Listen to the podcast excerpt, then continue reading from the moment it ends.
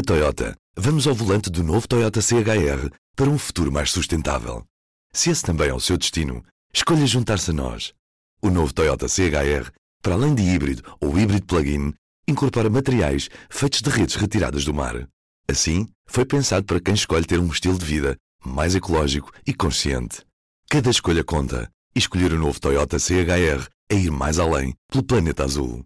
Saiba mais em toyota.pt. Ora viva, este é o P24. Nesta segunda-feira foi lançado o Plano Ferroviário Nacional.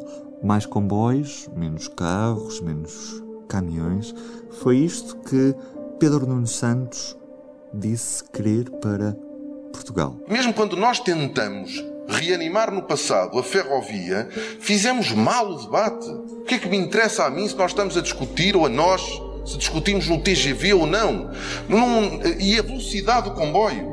A questão não é discutir a velocidade do comboio, é quanto tempo é que nós queremos que demore a chegar de Lisboa ao Porto. E a partir daí nós vamos construir aquilo que nós queremos do ponto de vista infraestrutural e do ponto de vista de material circulante. Em alguns sítios nós queremos que o comboio ande a 300, ou precisamos que ele ande a 300, noutros sítios ele anda a 200, noutros sítios não precisa de andar a muito mais que 100, e, e o país há, umas há uma década atrás estava a discutir uma rede de alta velocidade. Nós precisamos de uma rede ferroviária. Ponto.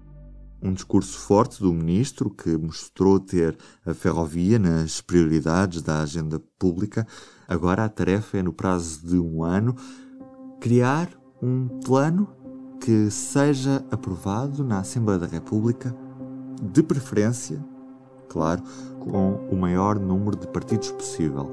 Uma espécie de pacto do regime para a ferrovia, para que qualquer mudança do governo não altere as prioridades que existem no que toca à rede ferroviária.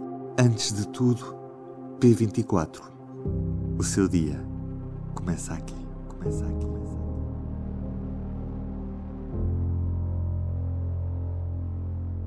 naquelas duas décadas em que se fizeram milhares de quilómetros de autoestradas em Portugal, elas quase que apareceram do nada, com quase nenhuma discussão e considerava-se sempre como um bem, como um valor, como um bem, que a autoestrada fosse, de, de, não, não importa de que destino, de qual a origem para qualquer destino. Uma autoestrada estava sempre bem, estava sempre bem. Era progresso. Rasgaram-se montanhas, fizeram-se pontes, fizeram-se túneis, ninguém questionou nada. Mas quando se fala numa nova linha de caminho de ferro, é, o debate é tão empolgado, toda a gente discute ferrovia, toda a gente acorda e desacorda, porque de facto parece que a ferrovia apaixona as pessoas, é, mas depois não se faz nada. No entanto, com a rodovia foi tudo tão pacífico que de repente nós vimos as autostradas a nascerem por todo o lado e ninguém nunca pôs nada em causa. Neste P24 ouvimos um certo do episódio especial do Sobre Carris, que já pode ouvir na íntegra nas plataformas habituais de podcast Carlos Cipriano, jornalista do Público, e Diogo Ferreira Nunes, do Dinheiro Vivo, falam sobre esta sessão de lançamento. Vamos começar com o Diogo Ferreira Nunes. Eu gostei sobretudo da mistura de paixão pela ferrovia com racionalidade, ou seja, não é para andar a construir linhas a torto e a direito, mas há um pensamento crítico, há, um pens há uma base para se construírem linhas. Eu vou pegar aqui, por exemplo, na, numa referência com o Frederico Francisco, que é o coordenador do grupo de trabalho que vai definir o plano, que tem a ver com a questão de a construção de linhas, por si só, continua a ter emissões poluentes, por causa dos materiais que envolve e dos meios que são necessários para construir. E depois, para que a linha do comboio consiga retirar os carros e os outros meios de transportes, ainda demoram vários anos. É um, é, tem que ser a muito longo prazo. Então, per si, a linha não, não resolve tudo. É, é preciso pensar a, a, longo prazo. E este exemplo que o Frederico Francisco deu foi muito, muito pertinente.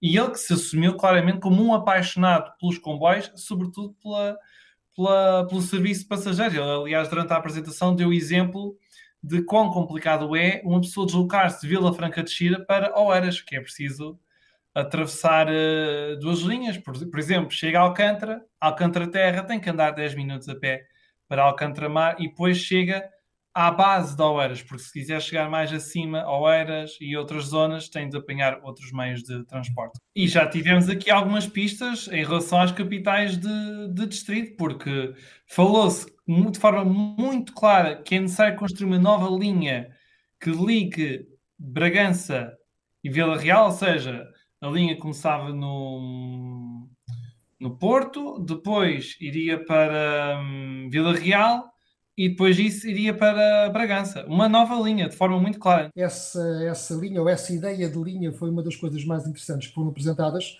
que seria uma, uma via férrea que sairia da, linha do Douro, alguns perto da estação de Oliveira, e que faria uma diagonal até eh, Vila Real, Trás-os-Montes, Bragança, e seguiria depois para Zamora. Eu já em tempos também já aqui falei nisso. Um, acho que era uma solução muito boa para ligar duas capitais de distrito em, em falta. Uh, a alternativa seria recuperar as linhas de, de via estreita uh, e que seria pouco mais do que simbólico, porque não seriam uma verdadeira alternativa para fazer chegar o caminho. E turismo, e turismo. Só para o turismo, eventualmente, sim, só para o turismo. Agora, para falar assim bem comboios em ferrovia, de facto, eu só concebo esta linha que do Porto traça uma diagonal por trás dos montes, chega a Bragança e prossegue para Zamora. E atenção que isto era muito importante, não só para os passageiros e para a coesão territorial, como também seria a ligação mais rápida e mais direta da cintura industrial do Norte para escoamento das mercadorias para a Espanha e, e para a Europa, além Pirineus. Teríamos uh, leixões ligado diretamente à, à rede espanhola.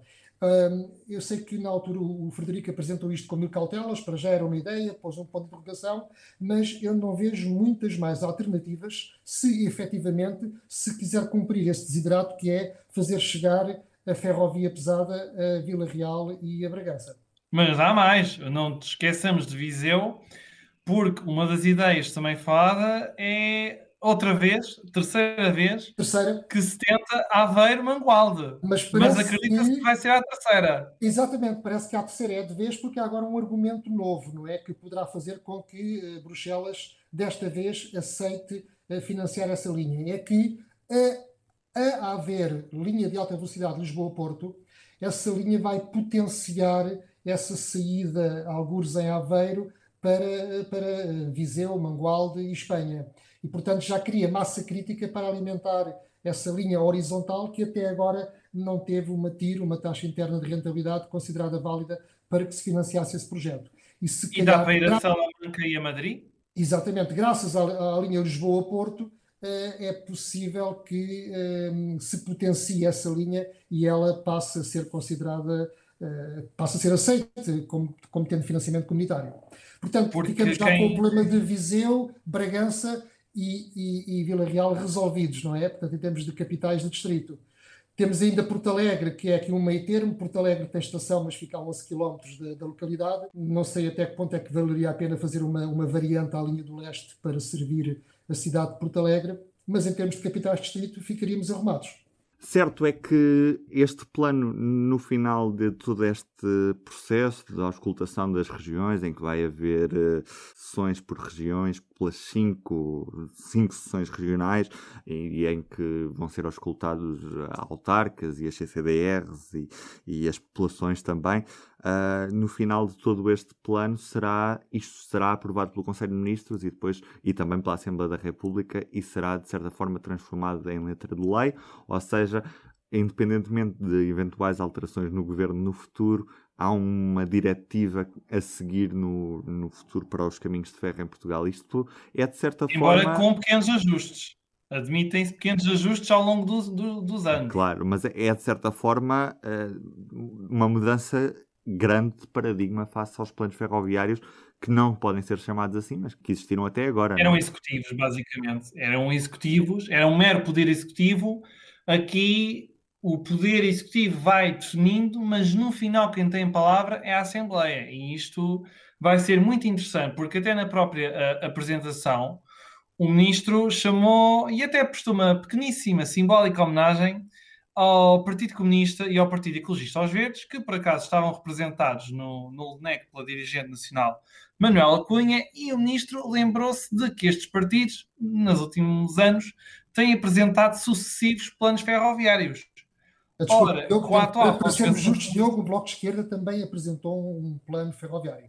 Sim, mas não estava representado no, no LNEC, é isto que chamava a atenção. E com a atual configuração parlamentar e com os conhecimentos que Pedro Nuno Santos tem acumulado ao longo dos últimos anos, desde o governo de António Costa, não seria de, de despiciando considerar que isto poderia ser perfeitamente aprovado à esquerda, Bastava, por exemplo, ter uh, PS, uh, PCP e PEV a votarem favoravelmente o plano mas, Diogo, não é de todo desejável que isto só seja aprovado à esquerda, como não seria também desejável que só fosse aprovado à direita, não é? O ideal aqui, e o discurso do ministro apontou nesse sentido, era que fosse aprovado, uh, idealmente, por unanimidade, que houvesse uma espécie de pacto de regime em que toda a gente dissesse isto foi um plano debatido, discutido, arranjou-se um consenso, este é o documento que nos vai orientar nas próximas décadas no que diz respeito aos investimentos na ferrovia. E isso seria de facto ideal, e foi uma das coisas que foi referido por várias pessoas, entre elas o próprio presidente da Medway, o Carlos Vasconcelos,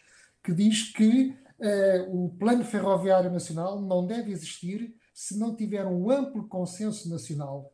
E, portanto, uh, isto uh, diz tudo. Ou há um grande consenso, ou então isto não tem pernas para andar. Daí a importância deste momento do lançamento e a importância da forma como isto vai ser debatido e discutido para que toda a sociedade se reveja no resultado final deste trabalho.